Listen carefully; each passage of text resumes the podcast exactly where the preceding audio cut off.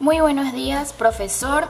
Me presento, mi nombre es Kiara García y el día de hoy le comentaré un tema interesante que es la dinastía Flavia, contando con tres emperadores que son Vespasiano, Tito y Domiciano.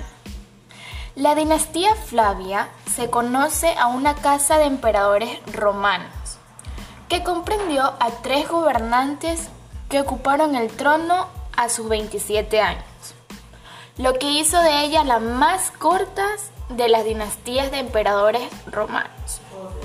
Un aspecto muy interesante es que el trono no es ocupado por derecho de nacimiento de una familia carismática, sino que aparece como la culminación de una carrera de oficios militares y administrativos abiertos al más capaz.